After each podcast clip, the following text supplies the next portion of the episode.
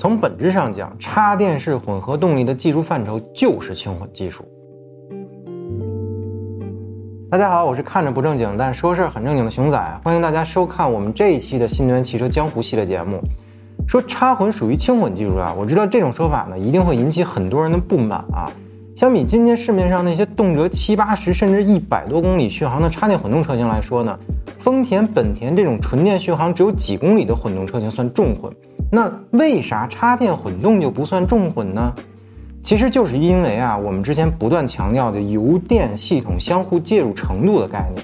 首先呢，就是插电混动技术中油与电的相互介入程度啊几乎为零，也就是燃油系统呢与纯电系统之间啊并不存在太大的交互作用。发动机靠烧油这件事情没有办法给电池充电。插电混动车型呢也并没有因为自己是混动技术而对车辆做出什么改变或优化，也没有丰田、本田那种传统重混车型的电驱动桥。更没有去解决，甚至是考虑如何让扭矩分流为电池充电的问题。仅仅是依靠动能回收和反向充电技术，根本无法有效的为那么大的电池组充电。即便是顶着易创光环的奥迪，也并没有为自己的插电混动车型去解决行驶中充电的问题。哎，可能有朋友会质疑啊，说人家比亚迪有 P 档泊车充电功能啊，但是这个功能啊，确实算不上一个技术啊。就是单纯的 P 档下用另一套逻辑启动充电机，靠怠速给电池充电，这确实也是典型的油换电啊。但是人家丰田、本田可是吃一份粮干两件事啊。当然，我绝对没有质疑比亚迪这个 P 档充电功能不好啊，我就是单纯的想表达这个功能没有达到重混的效率而已。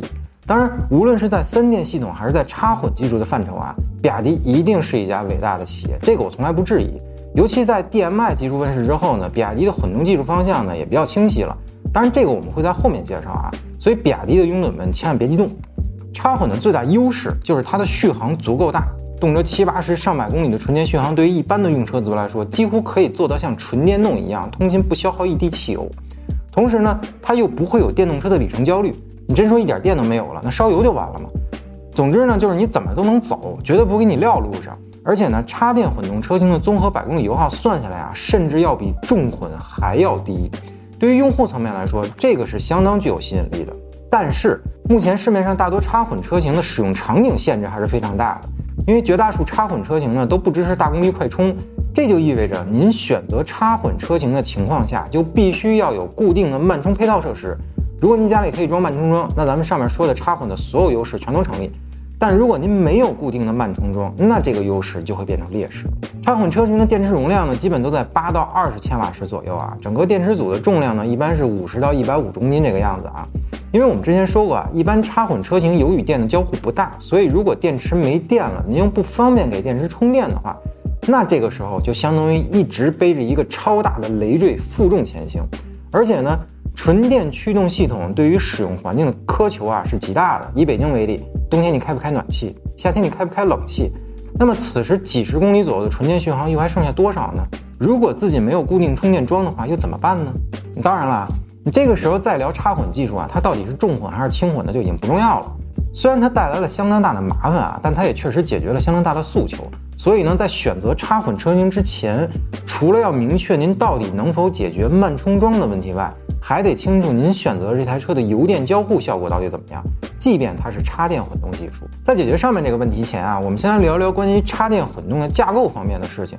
因为了解这个架构逻辑呢，能更好的帮助您区分插电式混动的效率。